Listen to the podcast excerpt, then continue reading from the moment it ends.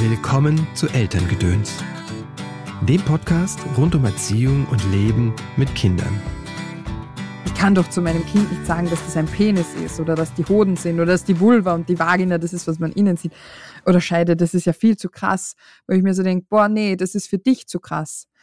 Und dann musst du dich vielleicht einfach mal vor einen Spiegel stellen und eine Viertelstunde immer nur Penis, Hoden, Vulva, Vagina, Penis, Hoden, Vulva, Vagina sagen. So lange, bis es dir über die Lippen kommt. Weil Kinder haben damit überhaupt kein Thema. Hallo, schön, dass du eingeschaltet hast zu dieser Episode von Elterngedöns. Mein Name ist Christopher End. Ich unterstütze Eltern darin, die Beziehung zu ihrem Kind bewusst zu gestalten. Was in unseren Rucksack kam, war nicht unsere Entscheidung was wir weitergeben schon. Auf deinem Weg des Elternseins begleite ich dich in Einzelsitzungen, sei es online oder hier in der Praxis in Köln, in Seminaren und Kursen. Zum Gast der heutigen Folge Magdalena Heinzel. Magdalena ist Sexualtherapeutin, Sexual- und Theaterpädagogin, Autorin und Podcasterin vom Podcast Sexologisch. Magdalena bildet Eltern und Pädagoginnen weiter, gibt Workshops in Schulen oder für Jugendgruppen. Ihr erstes Buch ist ein Aufklärungsratgeber für Eltern und heißt Was kribbelt da so schön? Von Beginn an aufklären für einen selbstbewussten Zugang zu Sexualität, Körper und Gefühlen. Hallo Magdalena, herzlich willkommen im Podcast. Schön, dass du da bist. Hallo und danke für die Einladung. Ich freue mich riesig. Du hast ein Buch geschrieben, was kribbelt da so schön? Was macht dein Aufklärungsbuch so besonders oder was macht es aus?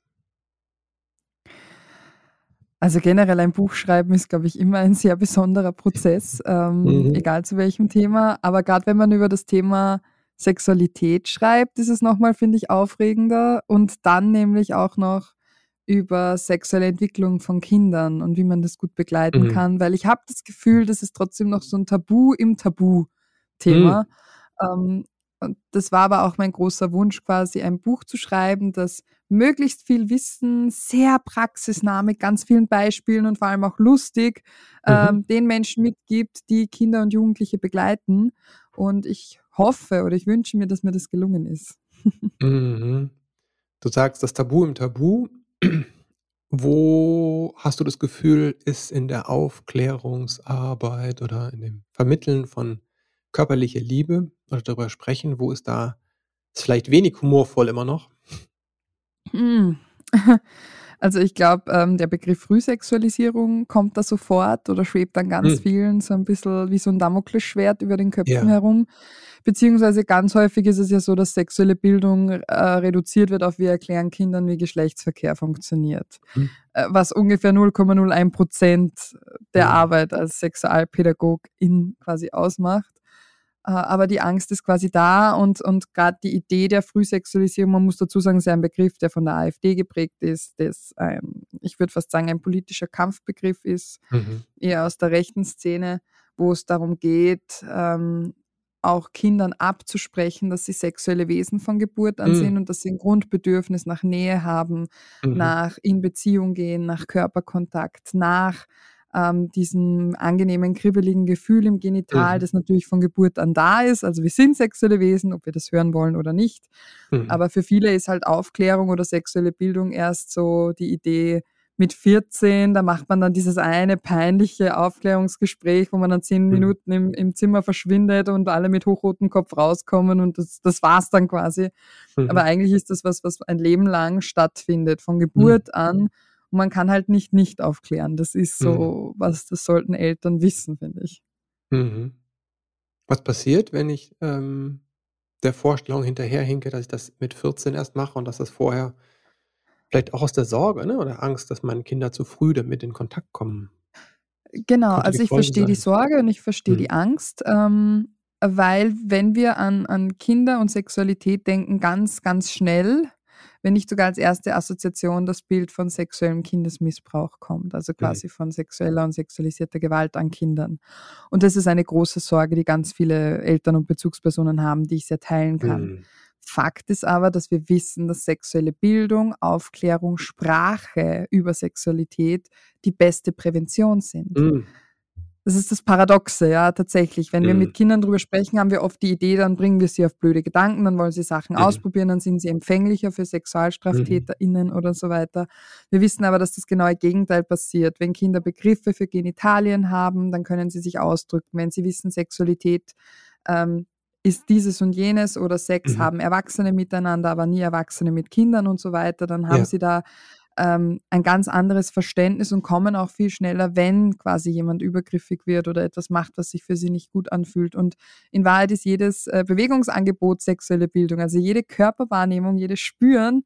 Also wenn mhm. du mit deinem Kind rausgehst am Spielplatz oder so und das darf irgendwo raufklettern, Trampolin springen, hochschaukeln, mhm. dann ist das sexuelle Bildung de facto. Okay.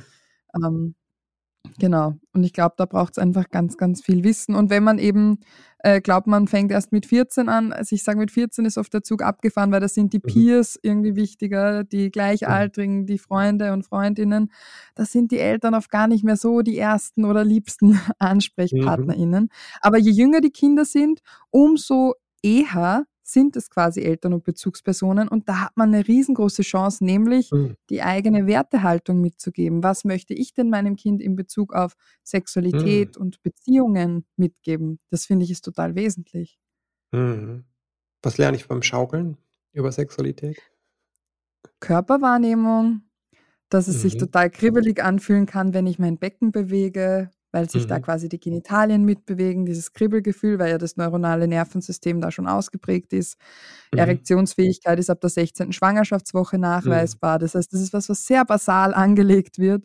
Mhm. Ähm, und das zu spüren, beziehungsweise den Körper zu nutzen, um sich gut zu fühlen oder auch den Körper zu nutzen, um Emotionen zu regulieren. Also, mhm. Also wir alle kennen Kinder, die, wenn sie wütend sind, alles vom Tisch äh, werfen und schreien. Ja. Ähm, wir kennen auch Erwachsene, bei denen das die einzige Strategie ist, jetzt mhm. ganz plakativ gesagt. Und ideal wäre es halt, wenn man im Laufe seines Lebens lernen dürfte, mhm. ah gut, ich kann dieser Wut auch noch anders Ausdruck verleihen, ohne fremd mhm. oder selbstzerstörerisch zu agieren. Das alles mhm. ist sexuelle Bildung, genau. Mhm. Welche Werte sind dir wichtig im mir persönlich? Wenn Eltern sich jetzt so fragen, die zuhören, ah, okay, es geht um Werte, ne, dann. Genau darum geht es ja. Ähm, ich als Magdalena privat habe natürlich mhm. ganz viele Werte. Mhm. Ähm, ich finde aber, wenn ich professionell als Sexualpädagogin agiere, haben meine persönlichen Werte sehr mhm. wenig zu suchen mhm. in Erklärungen. Das heißt, ich könnte mhm. zum Beispiel erklären, ja, Sex ist etwas, das zwei Menschen miteinander machen, die sich lieben, wenn sie ein Kind mhm. bekommen wollen. Das ist eine Wertehaltung. Ähm, mhm. ich erkläre das mhm. aber anders, weil ich finde, es sollte möglichst wertneutral sein. Wertfrei sind wir alle nicht, das ist ah. ganz klar. Mhm. Aber mhm. mir ist es wichtig, möglichst wertneutral zu sein und eher aufzuzeigen, was gibt es denn alles? Schau mal, das hier gibt's alles und du mhm. kannst dir was suchen, mit dem du dich wohlfühlst oder was für dich mhm. stimmig ist. Mhm. Ja. Was, was gibt es für? Wenn man aus, dem, aus der Werteperspektive um, schaut. Oder, oder wie würdest du es Werte, Werte, werteneutral benennen? Ja, werteneutral würde ich äh, Sexualität so erklären. Ähm, Sex ist quasi, wenn eine Person alle drei Ampeln auf grün hat, jetzt kommen wir zur Sexampel, das ist mein liebstes Erklärungsmodell. Das heißt, wenn der Kopf sich mit Sex und Sexualität mhm. beschäftigt, wenn man drüber nachdenkt und das interessant und spannend ist, ähm, also mhm. jedes Kind weiß, wie eine Ampel funktioniert, äh, rot, gelb, grün und so, ne? Mhm. Die zweite Ebene, die grün sein muss, ist dann der Bauch oder das Herz. Das heißt, mhm. die Gefühlsebene, dass man sich wohlfühlt in der Situation oder mit einer anderen Person, wenn eine andere mit dabei ist. Und die dritte Ebene, es braucht, sind quasi die Genitalien. Das heißt, dass man dieses Kribbel, dieses Erregungsgefühl mhm. spürt. Ein Kind hat das mal Itzel-Britzel-Gefühl oder, ah, das mhm. kenne ich eh, das ist der Scheidenguster ähm, benannt. Äh, Finde ich sehr treffend. Das heißt, viele Kinder kennen das Gefühl, aber sie haben meistens mhm. keinen Namen dafür. Ähm, und wenn alle ah. drei Ampeln auf grün sind, dann kann man Sex mit sich selber haben. Ja? Und da mhm. erkläre ich jetzt noch nicht, dass man dazu verliebt sein muss, weil Liebe ist, mhm. finde ich, ein Wert. Dass man das nur macht, um Kinder zu kriegen, ist mhm. ein Wert. Ähm, es wäre aber auch eine Werte zu sagen, es machen zwei Menschen, wenn sie geil aufeinander sind. Das ist halt mhm. auch, also du siehst, in jeder Formulierung stecken eigentlich sehr viele Werte und ich versuche das so neutral wie möglich runterzubrechen, mhm. weil dadurch klar wird, dass das ganz individuell ist für die Menschen, wenn alle drei Ampeln mhm. auf grün sind bei mir. Und eben wenn zwei mhm. Menschen miteinander Sex haben wollen, dann braucht es wie viele grüne Ampeln? Sechs grüne Ampeln. Und dann kann man sich das mhm. ganz wunderbar merken. Und das kann man auch super auf die Frage verwenden, wann ist man denn bereit für Sex zum Beispiel, mhm. weil das äh, Kinder auch entstresst, weil ich erlebe es natürlich auch immer wieder in, in Grundschulklassen, dass Kinder drin sitzen, die sagen, das ist super eklig, warum mhm. machen Menschen das? Weh, meine mhm. Eltern müssen das mindestens zweimal gemacht haben, weil ich habe ein Geschwisterchen. Oh Gott. Mhm. ähm, ja, wo man, wo man sich super abholen kann. Man sagt, das machen Menschen nur dann, wenn sie, wenn beide das wollen, wenn es sich gut anfühlt für die beiden, wenn es mhm. was Angenehmes ist. Ähm, und das, damit können sie viel anfangen. Und wenn man das nie haben will, dann ist es genauso okay. Wenn, wenn, wenn man das mhm. immer eklig findet oder doof, dann ist es genauso mhm. in Ordnung. Es kann aber sein, dass sich das irgendwann mal verändert. Und mit dem Modell kann man dann mit Jugendlichen zum Beispiel weiterarbeiten, arbeiten, eben wenn es ums Thema geht, ähm, was tue ich denn, wenn ich merke, dass meine Ampel währenddessen umschaltet oder auch mhm. Erwachsene können sich das mhm. mal fragen. Aha. Wenn man so was irgendwie mit dem Kopf bei der Einkaufsliste ist. Mhm. Was mache ich dann? Ja, was mache ich dann? Das frage ich die Jugendlichen und dann sagen sie eher drüber reden, weil niemand Gedanken lesen kann mhm. und ähm, schauen, ob man es hinbekommt, dass es wieder passt, dass sich alle wieder wohlfühlen auf allen Ebenen oder ansonsten was anderes machen. Also mhm. selbst wenn ich am Anfang Ja gesagt habe und alle Ampeln grün waren, dann muss ich nicht, das muss ich nicht weitermachen oder dann heißt es mhm. nicht, dass das einmal eingeloggt ist und dann kann ich das nicht mehr revidieren. Man kann super drüber reden, wie unrealistisch ganz viele pornografische Filme sind. Mhm. Ähm, weil wo sind bei den Pornodarstellerinnen die Ampelfarben? Ja, vor allem nach so einem neun Stunden Drehtag vielleicht. Oder wie, wie kompliziert auch oft Gruppensex-Szenarien sein können, weil jede Person, die dazukommt, bringt wieder drei Ampeln mit und wir wollen ja, mhm. dass es allen gut geht in der Situation. Wow. Mhm. Wird es zum Teil sehr komplex, aber es bricht es so schön runter. Und natürlich mhm. kann ich so auch Sexualität und Gewalt ganz klar unterscheiden, weil ja. selbst wenn bei einer Person alle Ampeln auf grün sind und bei der anderen aber keine, Mhm. dann ist es kein Sex, sondern ist es Gewalt und das ist quasi mhm. nicht okay. Mhm. Wie ist das mit der Pornografie? Was würdest du, würdest du sagen? Ist das eher, äh, ist das eher ähm, etwas, wo man sich und seine Kinder vor schützen sollte, weil es ein, ein ungünstiges Körperbild, ein ungünstiges auch äh, Bild von Sexualpraktiken fördert? Ähm, unrealistische Vorstellung oder ist es etwas, was einfach heute dazugehört und ähm, was vielleicht auch spannend sein kann, das äh, als Paar, keine Ahnung, was zu konsumieren? Ich weiß es nicht. Was ist deine Meinung dazu? es kann ja, ne, es gibt ja auch das, die Möglichkeit, dass es abhängig macht. Ja, ähm, ich finde es sehr traurig in dem Diskurs, den man so mitbekommt, dass es irgendwie mhm. nur Pro-Pornos oder total mhm. Kontra-Pornos gibt. Also es gibt, mhm. finde ich, keine keine differenzierte Haltung dazu. Und ich finde, mhm. Pornos sind nicht gleich Pornos. Mhm. Äh, wenn ich Pornos, also Mainstream-Pornografie, für die ich nicht bezahle, wo ich ähm, tendenziell sehr viel Gewalt sehe, äh, sehe ich mhm. durchaus kritisch. Ich finde es auch, mhm. es macht auch Sinn, dass man das quasi mit Alter reglementiert, wobei wir wissen, dass ganz, ganz viele Kinder viel früher schon damit in Kontakt kommen. Mhm. Und ich glaube, das ist so das Wichtigste, ähm, das Wissen von Eltern. Du kannst deinem Kind äh, also den kompletten Zugang zu Medien verwehren, kein Smartphone mhm. geben etc., keinen Internetzugang und trotzdem wird es früher oder später, so viele Apps kannst du gar nicht sperren, mhm. mit pornografischen Inhalten in Kontakt kommen. Die mhm. Frage ist, willst du, dass es quasi da komplett blank, ohne jegliches mhm. Wissen, das irgendwie helfen mhm. könnte, diese Bilder einzuordnen, reinlaufen mhm. lassen? Oder willst du mit deinem Kind das Gespräch suchen oder zumindest die Info geben, hey, wenn du mal Videos siehst, die du komisch findest, eklig, gruselig vielleicht sogar, dann darfst du mhm. jederzeit zu mir kommen und ich verspreche dir, ich werde dir dein Handy nicht wegnehmen, weil das ist die größte Angst von Kindern. Ah. Und das ist ah. auch der Grund, warum ganz viele nicht kommen. Und ich, ich spreche da jetzt ah. nicht nur von ah. pornografischen Filmen, mhm. sondern auch von Kettenbriefen ja. oder so. Also der kursiert mhm. ja allerhand äh, komisches Zeug eben. Ja. Fand ich auch als Kind schon Kettenbriefe fand ich auch sehr, äh, muss ich sagen, ähm, ja, beängstigend. Ne? Ich weiß, in der Grundschule gab es diese Kettenbriefe Ja. und ich hatte dann dieses echt dieses Gefühl, wenn ich das nicht mache, passiert was Schlimmes, ne? Also, dieses magische Mhm. Denken ist dann noch so stark. Mhm. Und es fehlt einfach diese Fähigkeit, da, äh, mal logisch draufzuschauen. Voll, Mhm. voll. Und mhm. ich habe das Gefühl, das ist bei Pornos auch oft das Thema. Mhm. Ähm wichtig. Wenn jemand in, seinem, in seiner sexuellen Identität gefestigt ist, dann kann man Porno schauen und das wird nicht viel mhm. ausmachen. Mhm. Ähm, natürlich macht es etwas, wenn das meine einzige Informationsquelle zum Thema Sexualität ist. Und das mhm. ist es mhm. leider bei vielen, weil die Schule mhm. das verabsäumt, beziehungsweise die Schule sagt, na, da wollen wir den Eltern nicht reinpfuschen. Die Eltern sagen, nee, zum Glück, das macht eh die Schule. Ja, so läuft es mhm. manchmal nämlich auch. Und dann mhm. gibt's gar keine Infos. Und wo bekomme ich so explizite Informationen, wie Sexualität aussehen kann, wie in Pornos? Es ist so und es ist mhm. so einfach zugänglich. Ähm, und mhm. es gibt mhm. viele Gründe, warum Jugendliche Pornos schauen. Manchmal aus Mutprobe, manchmal aus Langeweile, manchmal tatsächlich, weil sie einfach neugierig sind. Mhm. Und ich glaube, es ist, das ist nicht das Problem, dass sie es sehen. Das Problem ist, dass sie niemanden haben, mit dem sie es reflektieren können. Oh. Oder mal drüber reden können, ist das was, was ich machen muss? Gehört das quasi mhm. dazu? Oder ich habe dieses oder jenes gesehen, das fand ich irgendwie komisch. Äh, mhm. also wir haben keinen Referenzrahmen dazu. Und das wäre mhm. eigentlich wichtig, dass man sagt, okay, durchatmen, das fällt mir jetzt zwar schwer, aber lass uns drüber reden, wie Sexualität realistisch aussehen könnte. Ja.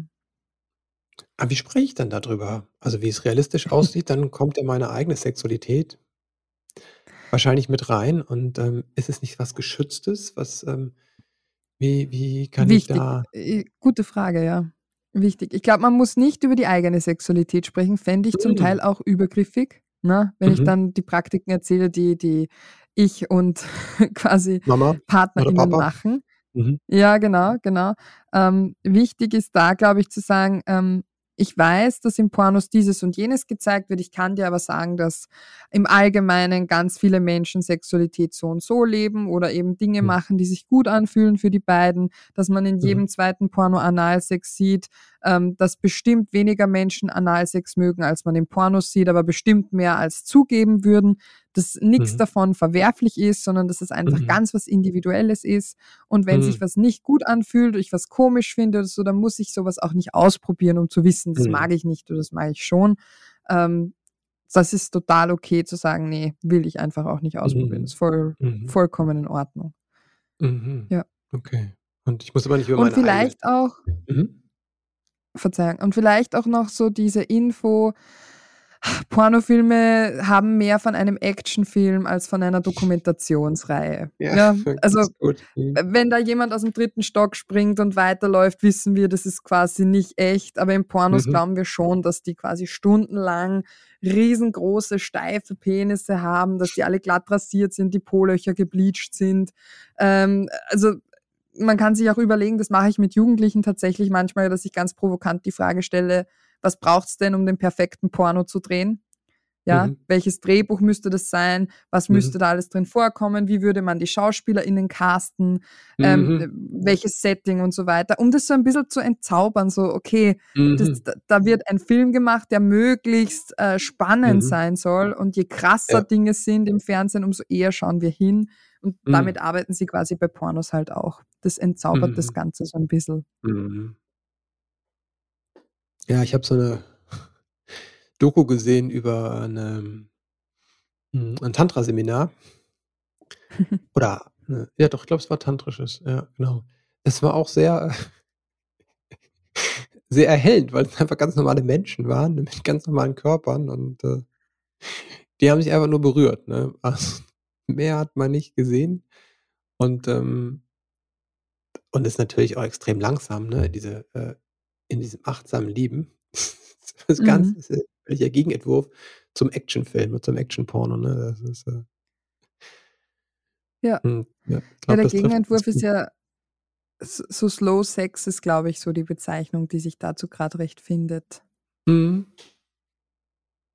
Ja, das hat ja auch viel dann mit also, man braucht die Langsamkeit, hilft einfach ins Fühlen zu kommen, ne? Wie du sagst, die um die drei Ampeln auch zu spüren muss man sich ein bisschen Mhm. Zeit geben. Und wenn man so mhm. schnell ist wie im Porno, kann man mal meistens gar nichts spüren, ne? Also, zumindest nicht so fein, das ist so meine Erfahrung.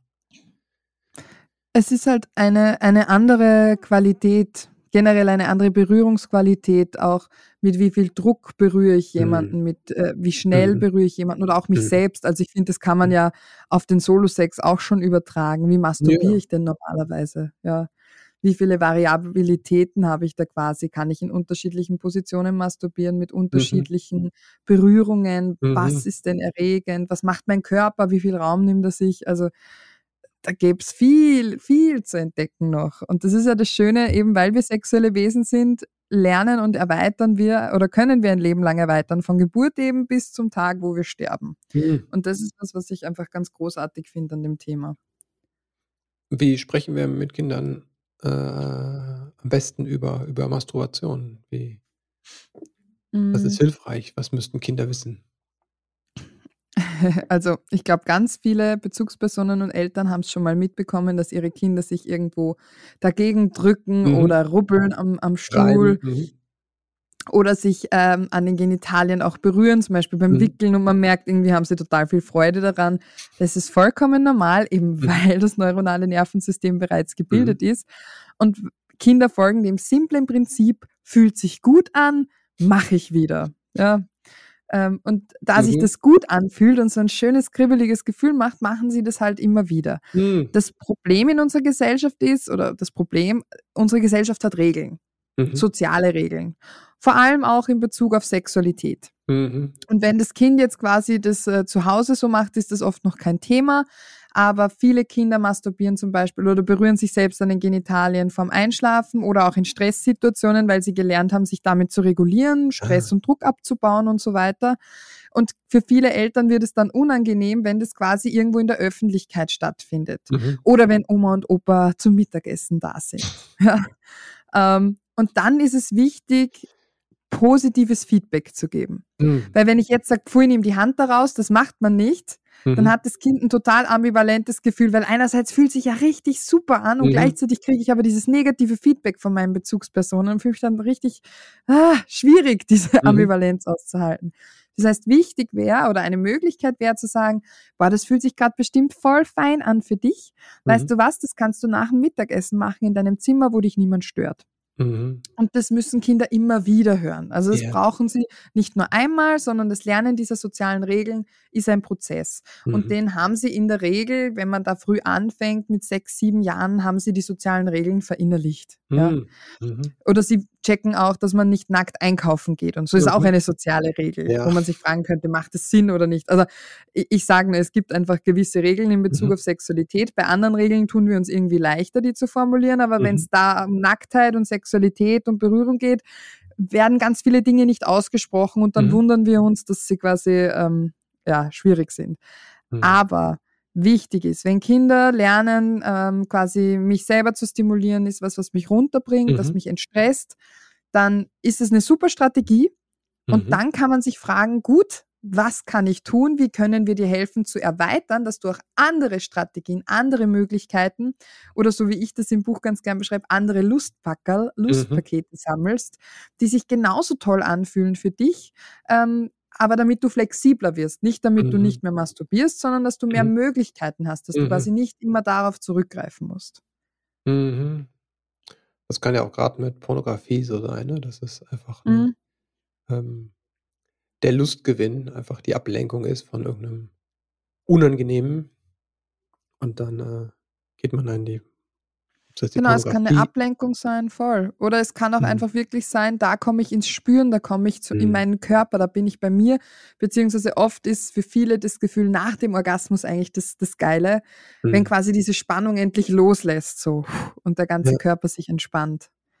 Ja. Wenn man dann nicht dieses äh, schlechte Gewissen hat, ne, was man antrainiert hat, zum Beispiel mhm. ne, durch äh, Kirche mhm. und Co. oder wie du sagst, ne, nimm deine Finger da weg, dann ja. äh, habe ich ja das Dilemma. Dann habe ich die äh, Entspannung aber ich habe dafür schlechte Gewissen eingekauft. Mhm.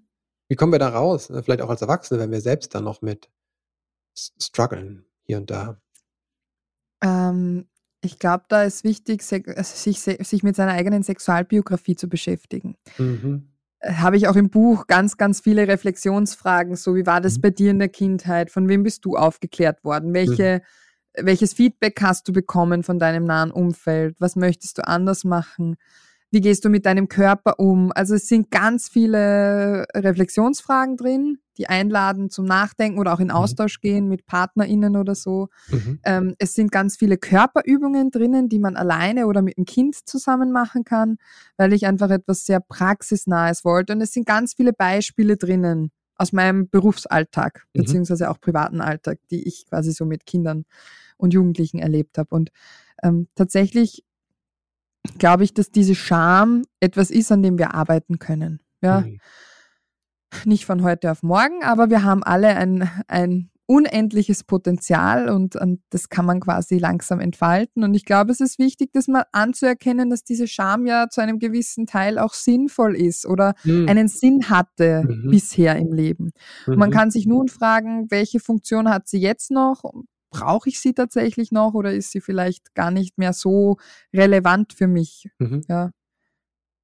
Ja, die, ne, es ja, gibt ja Leute, die auch mit Nacktheit ne, große Probleme haben, verständlicherweise. Ne? Mhm ähm, dann auch schon Schwierigkeiten haben, sich, ne, umzuziehen in der Umkleide oder, ne oder in 'ne Sauna zu gehen. Mhm. Und gleichzeitig ist es hilfreich, wenn man die Scham hat und nicht nackt auf die Straße rennt, ne, oder ins Büro, das hat dann auch soziale Folgen so. Genau, genau. Da hat's auf jeden Fall soziale Folgen oder sogar strafrechtliche Folgen, wenn man dann so Ja, ja, Flitzer ist. genau. Ja. Mhm. ich glaube aber, dass das Thema Nacktheit ist tatsächlich ein großes. Ähm, ich kenne das bei ganz vielen Erwachsenen auch, äh, beziehungsweise generell das Thema Scham, auch wenn man sich bei Kindern überlegt, weil ich werde ganz häufig gefragt, ab wann kommt denn diese Scham? Mhm. Und ich sage, das ist super individuell. Es gibt Kinder, die sich mit drei oder vier Jahren schon nicht mehr in der Gruppe umziehen wollen, weil sie es unangenehm finden. Mhm. Und dann gibt es Kinder, denen das mit 12, 13 auch noch immer vollkommen egal ist. So. Mhm. Ähm, und ich würde sagen, nichts davon ist besser oder schlechter. Es ja. geht einfach darum, ähm, also das ist quasi vielleicht so ein Tipp, ähm, wenn die Scham so überwiegt, mhm. sich auf das zu konzentrieren, was der Körper wahrnehmen kann, was man spüren kann, wie sich der Körper anfühlt, mhm. wichtiger als wie der Körper aussieht oder eventuell von außen betrachtet wird. Mhm. Weil wenn man auf diese Wahrnehmung geht und dieses Spüren und dieses mhm. Erleben hat, dann ist oft, wie er aussieht, zweitrangig. Oft, mhm. Nicht immer, aber ich sage, das kann eine Komponente quasi sein. Und generell, je mehr man seinen Körper selber berührt, äh, also der Bezug verändert sich einfach, die Wahrnehmung verändert sich einfach und wird besser und feiner und differenzierter und das ist immer ein Gewinn. Mhm. Egal, ob ich in die Sauna gehen will oder nicht. okay, also wenn ich mich ähm, quasi äh, trainiere, mich selbst wahrzunehmen, meinen Körper und ähm, mehr Wohlempfinden im eigenen Körper habe, fällt es mir dann auch leichter, mich äh, nackt zu zeigen? Tendenziell ja. Mm, okay, wow. Mhm. Mhm. Interessant eigentlich, oder? Mhm, also es ist total. sehr spannend. Darum sage ich auch ganz häufig zu meinen Klientinnen oder generell zu den Leuten, schau, schau dir mal an, wie du duscht. Wie berührst du dich da? Nimmst du dir mhm. Zeit? Ist das schnell, schnell, mit viel Druck und Rubbeln oder ist das schon was? Also ganz plakatives Beispiel von einer Freundin von mir, die sich jeden Tag Gesichtscreme in der Früh mhm. quasi mhm. ins Gesicht gegeben hat und ihre Tochter macht ganz viel nach. Mhm. Und eines Morgens ist ihre Tochter dagestanden, nimmt die Creme in die Hand und klatscht sie sich so ins Gesicht. Mhm. Und meine Freundin hat gesagt, hey, wieso, wieso klatschst du dir denn so fest mit den Händen ins Gesicht? Und sie, du machst es ja genauso.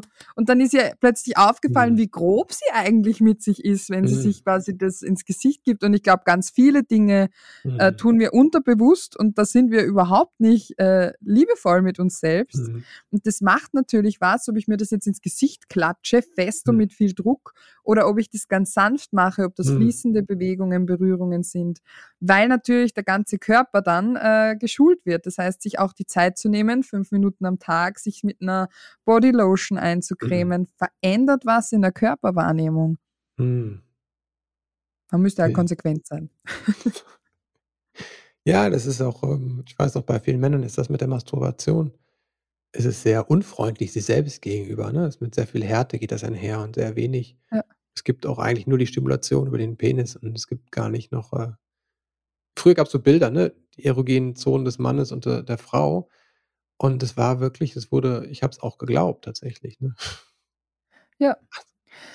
Das ist, also das hängt jetzt wieder damit zusammen, da wird man jetzt in, in das Sexologische reinkommen, mhm. mit dem eigenen sexuellen System. Mhm. Und das eigene sexuelle System ist eben das, was ich gelernt habe im Laufe meines Lebens, welche mhm. Erfahrungen ich gesammelt habe. Ja. Und wenn ich immer die Erfahrung sammle, okay, Penis berühren mit viel Druck, mit viel mhm. Geschwindigkeit ist etwas, das mich zum Höhepunkt bringt, dann, dann lernt der Penis sich auf diese, quasi auf diese Stimulation einzustellen. Dasselbe ist natürlich auch mit Sextoys oder wenn die Hand Hand immer dasselbe macht an der Vulva. Mhm. Und wenn da quasi nie Finger aufgenommen werden oder so, und dann mhm. wundern wir uns, dass wir vaginal durch Stimulation in der Vagina nicht zum Höhepunkt kommen können. Das liegt nicht daran, dass die Nerven da so schlecht sind, mhm. das sondern ja dass wir das nicht mhm. gewöhnt sind. Mhm. Genau, ja.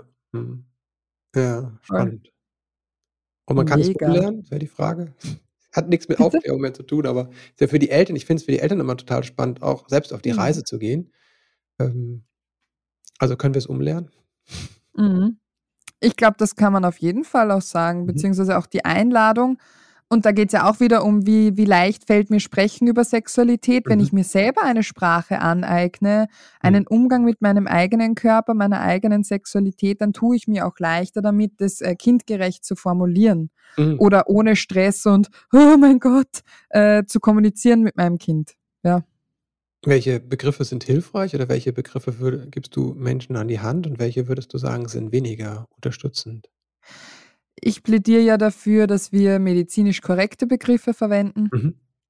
Ähm, obwohl ich grundsätzlich sage, es ist nicht schlimm, wenn man mal irgendwas Spazi oder Bimpfi oder Lulu oder so nennt. Mhm. Wichtig ist nur, dass Kinder wissen, okay, das, was ich Spazi nenne, nennen mhm. andere Menschen Penis. Also ich kenne mhm. das, wenn andere Leute von einem Penis sprechen, weiß ich, worum es geht.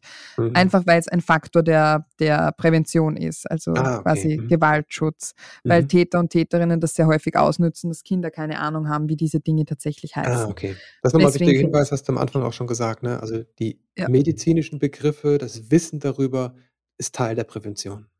Genau. Genau. Mhm. Deswegen finde ich es wichtig, dass es diese Begriffe auch gibt und das kann super befremdlich sein für Bezugspersonen mhm. und Eltern. Ich kann doch zu meinem Kind nicht sagen, dass das ein Penis ist oder dass die Hoden sind oder dass die Vulva und die Vagina das ist, was man innen sieht. Oder Scheide, das ist ja viel zu krass, weil ich mir so denke, boah, nee, das ist für dich zu krass. Mhm. Und dann musst du dich vielleicht einfach mal vor einen Spiegel stellen und eine Viertelstunde immer nur Penis, Hoden, Vulva, Vagina, Penis, Hoden, Vulva, Vagina sagen. So lange, bis es dir über die Lippen kommt. Okay. Weil Kinder haben damit überhaupt kein Thema. Interessant ist es nur, dass wir uns für die Genitalien so viele kreative Begriffe einfallen ja. lassen, aber zur Nase nie plötzlich Nup Nup sagen würden, weil wir mhm. uns so schämen, Nase zu sagen. Das ist ja ganz mhm. schlimm. Also ähm, verstehe mich nicht falsch, ich habe totales mhm. Verständnis dafür, dass ja. man sich Sprache aneignen muss und dass die meisten von uns nicht in den Genuss gekommen sind, dass mit uns schamfrei über das Thema mhm. gesprochen mhm. wurde. Aber das ist was im Sinne der Prävention und der Verantwortung uns als mhm. Erwachsenen gegenüber Kinderschutz zu betreiben, finde ich, ist das das Mindeste, was wir tun können. Da einfach korrekte Begriffe zu etablieren. Punkt.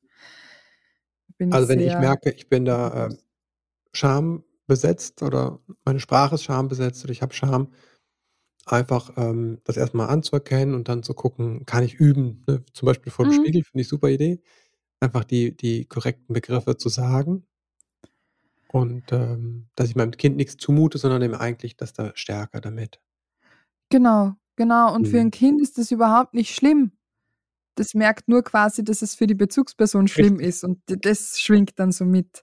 Und ich glaube auch eben äh, Serien schauen, wo das Thema mhm. besprochen wird, Podcasts anhören. Also, mhm. Also weil natürlich über das, dass ich mich mit dem Thema beschäftige, dass ich Menschen höre, mhm. die darüber ganz normal sprechen, auch bei mir so einen gewissen mhm. Gewöhnungseffekt natürlich erzeugen. Mhm. Und plötzlich klingt es dann vielleicht gar nicht mehr komisch, wenn jemand so offen über Sexualität mhm. spricht. Oder ich fühle mich nicht mehr permanent unwohl dabei. Mhm. Ja, das ist auch eine Form von, ähm, nennen wir es mal Desensibilisierung. Oder ja. von Aneignen, ja. Ja, ich habe mit einem Kumpel, der ne, aus diesem tantrischen Bereich kommt, da achtsam Lieben, der ähm, hat dann eine sehr teilweise poetische Sprache. Mhm. Und das ähm, berührt mich immer, weil ich dann merke, wie gewaltsam teilweise oder wie abwertend diese ganzen Begriffe für Liebe machen sind.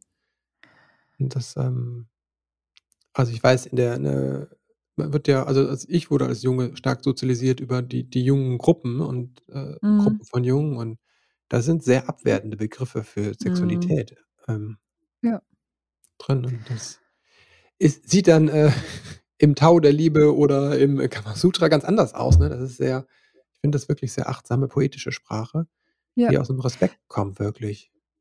Ich glaube, für Erwachsene ist das tatsächlich was sehr Brauchbares. Bei Hm. Kindern äh, würde ich Ah. empfehlen, Mhm. möglichst wenig poetisch zu sprechen. Ich war mal in einer Schulklasse, da hatte die Klassenlehrerin erzählt, dass Penis und Vagina miteinander verschmelzen. Und die hatten das Bild von zwei Wachskerzen im oh Kopf, oh die danach einfach komplett demoliert sind, kaputt sind, für nichts mehr zu gebrauchen und hatten wirklich, also ich hatte echt bestimmt eine halbe Stunde damit zu tun, dieses Bild wieder aufzulösen. Ah, okay. Ähm, genau, also da muss man aufpassen. Auch wenn es gut mm. gemeint ist oder wenn man es selber sehr schön findet, ähm, kann es durchaus äh, in der Bildsprache sehr viele komische Bilder mhm. Nee, super, dass du nochmal darauf hinweist. Also die Kinder, für die Kinder habe ich jetzt verstanden, ist hilfreicher, sie haben den konkreten, medizinisch korrekten Terminus, ne? Genau. Und das Und auch da konkret zu schreiben. achtsame Sprache. Achtsam, aber konkret. Ja. Und das Blumige oder das Bildhafte ist dann eher was für die Erwachsene.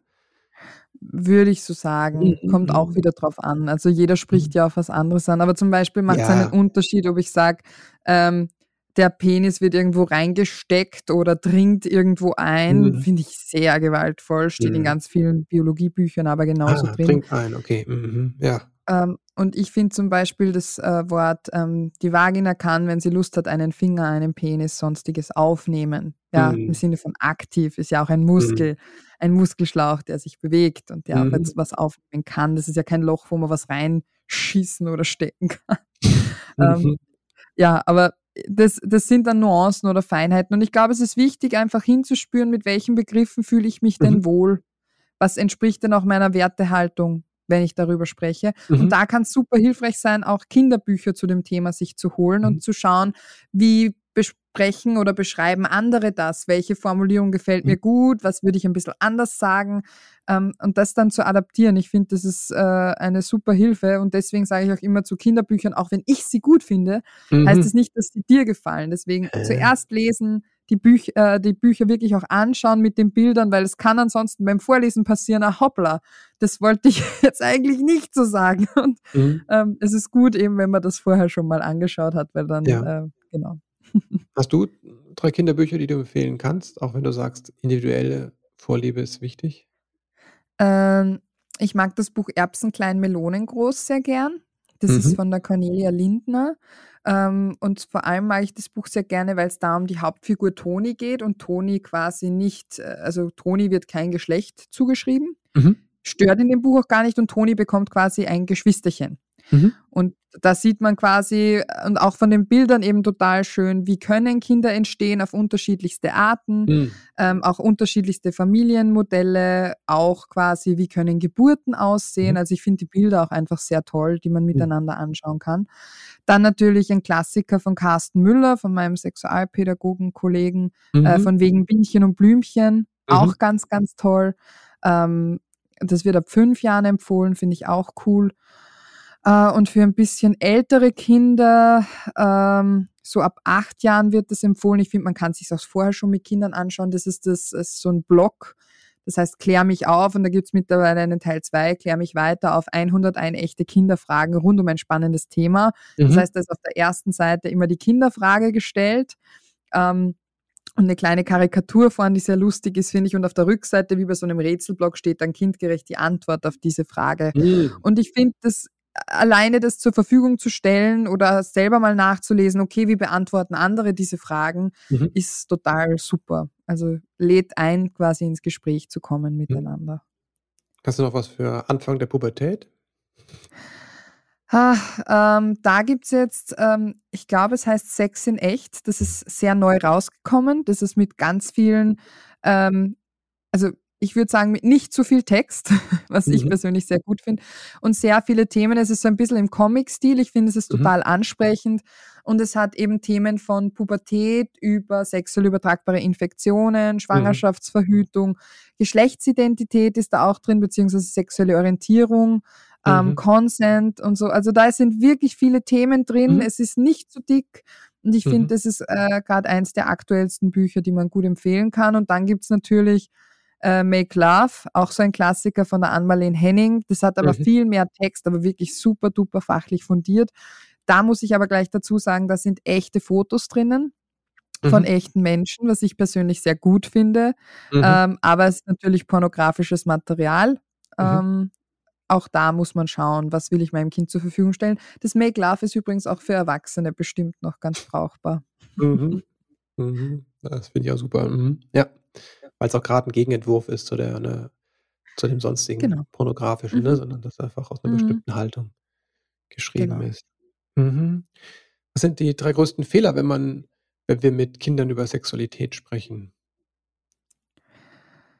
Gar nicht drüber zu sprechen Mhm. oder so Dinge zu sagen wie: „Dafür bist du noch zu klein, das Mhm. brauchst du noch gar nicht wissen“ oder: „Ah, das fragst du am besten den Papa“ und der Papa sagt: „Ah, das fragst du am besten, weiß ich nicht, irgendjemand anderen.“ Ähm, das ist doof, weil wenn Kinder das immer wieder hören, dann wissen sie: „Okay, das Thema kann ich zu Hause nicht besprechen“ und dann kommen sie nicht und suchen sich die Infos Mhm. halt woanders und im blödsten Fall dann halt äh, fragt man dann halt Google. Mhm. Mhm. Das ist meistens nicht ideal. Ähm, größte Fehler. Ich glaube, größ ein ein großer Fehler ist auch zu glauben, dass man, äh, von seiner eigenen Sexualität erzählen muss im Detail oder so. Mhm. Ähm, das stimmt nämlich auch nicht. Also, ich finde, man muss sich immer wohlfühlen damit und man kann auch einfach sagen: „Du weißt eh, das ist 'ne richtig gute Frage. Ich kenne die Antwort grad nicht oder ich muss mir überlegen, wie ich dir da 'ne gute Antwort geben kann, aber ich komme drauf Mhm. zurück.“ Finde ich, ist Mhm. total wesentlich und, äh, wichtig, dass da dass man das sagen darf. Mhm. Ähm, und ich glaube, der größte Fehler ist zu glauben, dass wenn ich mit meinem Kind nicht über Sexualität spreche, ist es besser geschützt. Mhm. Mhm. Weil ich's nicht auf blöde Gedanken bringe und so. Ähm, wie gesagt, man weiß aus ganz vielen Studien, dass das komplette Gegenteil der Fall ist. Ich glaube, Mhm. ich habe ein ganzes Kapitel damit verbracht, diese klassischen Mythen aufzuzählen, Mhm. ähm, diese klassischen Ängste, die ich immer wieder höre. Ähm, ja, ansonsten glaube ich, ist jede Aufklärung besser als gar keine Aufklärung. Mhm. Jedes, äh, zumindest 'n Gesprächsangebot setzen besser, als gar nicht ins Gespräch zu kommen. Und ich glaube, das Schlimmste, was man machen kann, ist, dass man keinen Humor hat dabei, dass man nicht lachen Mhm. darf, dass das Thema todernst sein muss. Weil Mhm. Wir lachen so oft und Kinder lachen auch ganz gern, weil sie einfach damit Stress abbauen oder wir natürlich auch, wenn uns Ja. Dinge unangenehm sind. Und ich sage ganz häufig: „Na, jetzt habt ihr die letzten 10 Jahre haben immer alle gesagt, darüber dürft's nicht reden und plötzlich stehen da 2 Erwachsene bei euch in der Klasse und sagen die ganze Zeit Penis und Ficken, ist das nicht komisch?“ Und dann lachen Mhm. immer alle. So: „Ja, ich habe in eurem Alter auch super gelacht, lacht's ruhig.“ Und das ist total schön, weil man darf auch lachen miteinander. Man darf's auch Mhm. irgendwie komisch finden. Es ist okay. Es muss nicht stinkeernst sein. Das Mhm. hilft in der Regel. Worüber reden wir zu wenig, äh, was Sexualität betrifft? Über das, dass Sexualität etwas ist, das uns gut tut, das ein Mhm. Gesundheitsthema ist, dass es etwas sein kann, das uns ja, das uns gut tut, das sich gut Mhm. anfühlt, das uns etwas gibt. Darüber reden wir zu wenig. Viel zu wenig, meines Mhm. Erachtens. Wir reden sehr schnell über negative Sachen wie: „Pass auf, dass du nicht schwanger wirst, dann ist dein Leben vorbei. Du kannst dich mit sexuell übertragbaren Infektionen anstecken und daran Mhm. sterben und, äh, du kannst quasi vergewaltigt werden. Da musst du dich auch Mhm. schützen. Also, zieh besser nicht dieses kurze Kleid oder dieses oder jenes an.“ Das sind die Ja. Infos, die sie sehr schnell kriegen. Die kommen eben aus einer Schutzhaltung und ich Mhm. verstehe den Gedanken dahinter. Ähm, Fakt ist aber äh, beziehungsweise auch die Idee, wenn man, äh, weniger aufklärt, passiert weniger. Das ist das komplette Gegenteil. Wir wissen, dass eben, Mhm. äh, Kinder und Jugendliche, die quasi gut aufgeklärt sind, die mit Informationen versorgt sind, tendenziell später sexuell aktiv werden, viel weniger Riesen Risiken eingehen, äh, sich besser vor ungewollten Schwangerschaften schützen und auch Mhm. besser vor sexuell übertragbaren Infektionen. Ich glaube, das sind Punkte, die man sich als Bezugsperson oder Elternteil schon wünscht für sein Kind, tendenziell. Mhm. Ja, Ja. danke dir. Danke dir noch mal für die Info. Ich glaube, die ist angekommen und, äh, danke dir auch für das Gespräch. Danke dir aber auch vor allem, Magdalena, für deine Arbeit, also, ähm, äh, wie du dich äh, wie du dich zeigst und was du alles teilst, äh, ne, auch jetzt auf Social Media, aber auch wie du mit den Kindern und Jugendlichen arbeitest und für das Buch. Äh, halte das für 'n großes Geschenk, wenn wir die Themen, die tabu tabuisiert sind bisher, wenn wir die 'n bisschen ins Licht holen und, äh, den Menschen was an die Hand geben, damit sie damit besser umgehen können. Ich glaube, das Das ist ist die 'n Hoffnung. großes Geschenk. Danke dir dafür. Wo kann man sich mit dir vernetzen oder wo treibst du dich auf Social Media am meisten rum? Und wie kann man mit dir arbeiten? Erst mal danke für die lieben Worte und für das schöne Mhm. Gespräch. Ähm, ich treibe mich tatsächlich viel auf Social Media rum, ganz viel auf Instagram, bin Mhm. aber auch auf TikTok. Das finden die Mhm. Jugendlichen immer ziemlich cool. Mhm. Ich gehe quasi nur äh, Teenies fischen, also Follower fischen bei den mhm. Workshops. Na, aber die finden es tatsächlich immer ziemlich cool, weil das so ihre Lebensrealität ist. Äh, man kann den Podcast hören oder auf meiner Website nachschauen, eben alles unter sexologisch. Man findet quasi alles mit diesem Synonym. Mhm. Ähm, ich bilde auch angehende Sexualpädagoginnen aus bei mir im Zentrum für sexuelle Bildung in Puchenau. Und ansonsten, wenn es äh, Anfragen für Weiterbildungen, Workshops etc., Beratungen, was auch immer sind, die, ich biete ich auch online an, dann mhm. einfach eine Mail an hallo@sexologisch.com. Das ist mhm. aber auch alles auf der Website insofern. Mhm. Genau, man kann verschiedenst mit mir in Kontakt treten. Mhm. Und ich freue mich auch immer über Feedback oder Rückmeldungen oder genau. Mhm. Super, danke dir. Jetzt zu den letzten Fragen, die alle meine Gäste beantworten dürfen, wenn sie denn wollen. Let's go. Wenn du an deine eigene Kindheit denkst, äh, was hat vielleicht gefehlt, was du dir später selbst beibringen durftest und konntest? Ähm, ich glaube, zu lernen, dass es okay ist, Hilfe anzunehmen, dass hm. man nicht alles alleine schaffen muss das war für mich als, als Erstgeborene oft gar nicht so leicht, weil ich eben ganz viele Dinge immer alleine gestemmt habe und gemacht habe und gemanagt habe. Das war tatsächlich was, was ich lernen durfte, später noch. Mhm. Ja. Wofür bist du deinen Eltern dankbar? Ah, für so viel. Ich hatte eine wirklich schöne Kindheit. Ich kann mich wirklich nicht beschweren. Aber am meisten bin ich sehr dankbar äh, meiner Mama, weil die hat mir von Anfang an ganz viele Körperbücher zur Verfügung gestellt und mhm. so meinen Wissensdurst gestillt. Und ich habe generell extrem viel gelesen als Kind. Sie war jede Woche mindestens ein, zwei Mal mit mir in der Bibliothek und ist, mhm. wir sind da eine Stunde drin versunken. Und dafür bin ich ihr dankbar, dass sie mir da die Zeit gegeben hat, mich so mhm. zu entfalten. Mhm. Wenn du werdenden Eltern drei Tipps mit auf den Weg geben könntest, was wären das? Und du sagst, das ist so das aus deiner Sicht das Wesentliche für Ich glaube, das Wesentliche ist, dass man sich, ähm, den Druck nimmt, perfekte Eltern sein zu müssen. Weil mhm. die Frage ist, was ist schon perfekt? Und ich weiß, man Mhm. überlegt sich's im Vorfeld immer, wie man es gern hätte und oft Mhm. verlangen gewisse Situationen dann aber zu improvisieren so mhm. ist das Leben, glaube ich, einfach dann einfach mit einem milden Blick auf sich zu schauen. Ähm, ich glaube, ein großes Geschenk, äh, das man seinen Kindern geben kann, ist, wenn man, wenn man auch als Eltern sagen kann, du, es tut mir leid, da habe ich mich im Ton vergriffen, das war nicht okay von mir, da war ich etwas zu streng. Also auch Fehler eingestehen. Ich glaube, das mhm. wird auch sehr heilsam sein. Ähm, und ähm, zu wissen, dass gerade beim Thema Erziehung jeder Mensch eine Meinung hat mhm.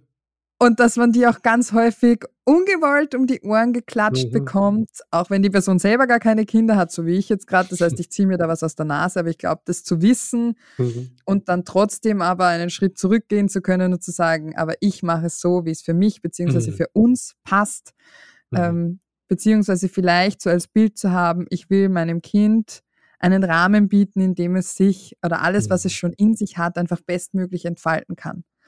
Und das mit bestem Wissen und Gewissen.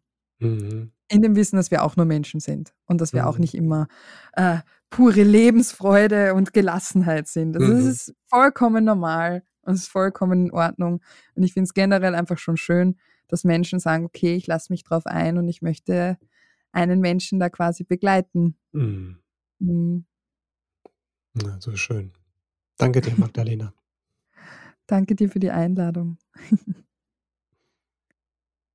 Ja, wenn dich das Thema Sexualität und Aufklärung interessiert, dann schau mal in Magdalenas Buch.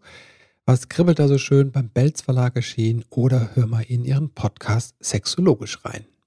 Falls dir diese Folge gefallen hat, dann bitte schreib mir doch eine kurze Rezension eine kurze Bewertung auf iTunes, Spotify oder wo du den Podcast gerade hörst. Danke dir dafür und falls es dir heute noch keiner gesagt hat, möchte ich dir auch Danke sagen für deinen Einsatz als Eltern in deinem Elternsein. Die Tatsache, dass du hier einschaltest, diesen Podcast hörst, dir Wissen und Inspiration für deine Elternschaft holst, zeigt ja, wie engagiert du bist und wie sehr dir diese Verbindung, diese Beziehung zu deinem Kind am Herzen liegt. Jetzt wünsche ich dir einen wunderbaren Start in diesen Tag. Alles Liebe und bis bald.